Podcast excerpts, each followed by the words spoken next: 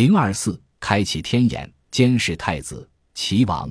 如果说这些只是猜测，那么我们就请出事实目击证人。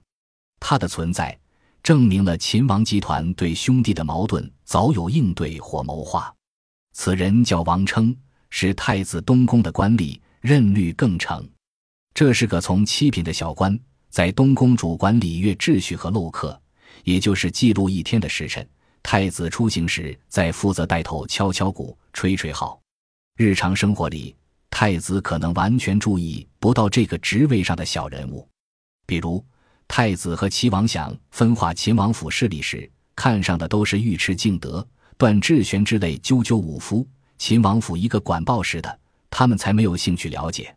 可李世民完全不这么想，他就结交了太子府的这个闹钟王渣，这类在太子东宫毫不起眼的角色，李世民和他结交有什么意义呢？其实。就是这样日常无声、不受重视的人，更能轻巧的探秘。因为管报时，他可以一直待在太子宫里，那么太子商量机密时，就可以无所不知。而作为这样一个无关大局的人物，什么时候悄然离开一会儿，也不会有人注意到，更不容易发现他已投敌。当然，前提是他的演技不是太差。事实证明，李世民的做法比太子集团的奏效得多。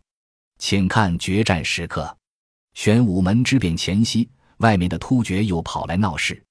太子集团当即合谋出一则妙计，由李元吉主动请战，拿到了兵权，再借秦王府武将跟突厥正面对抗过为由，要求秦王府军士随军出征，由此抽空李世民的武装力量，再以鉴别为由，请李世民赴宴，现场让武士把他暴力解决。领头狼一死。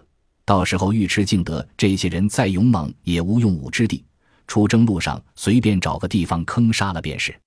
计划可谓天衣无缝。李渊同意秦王府武将出征，秦王也不好拒绝鉴别之宴，真是万事俱备，只欠天亮。结果无缝的天衣中还是被人撕开了一条缝隙。这个计划被绿更成王邓听到了，王扎一刻也没敢耽误，连夜溜走密告太宗。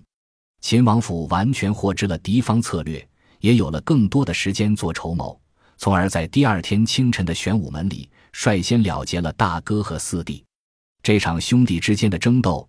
李世民早就胜出了，真是细节决定成败。